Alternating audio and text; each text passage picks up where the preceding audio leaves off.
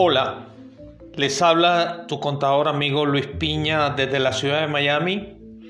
Procuraré en lo sucesivo grabar eh, contenido que orienten a las personas interesadas en conocer temas de administración, de contabilidad, de impuestos, todo lo concerniente a normas y regulaciones del IRS, pero también me tomaré unos minutos para dejar un mensaje de cargado de filosofía estoica. Es una filosofía aplicada por los últimos 2000 años que ha tenido muy buenos resultados y ha sido aplicada en muchísimos lugares por muchísima gente famosa. Así que trataré de dar mis matices filosóficos. Gracias.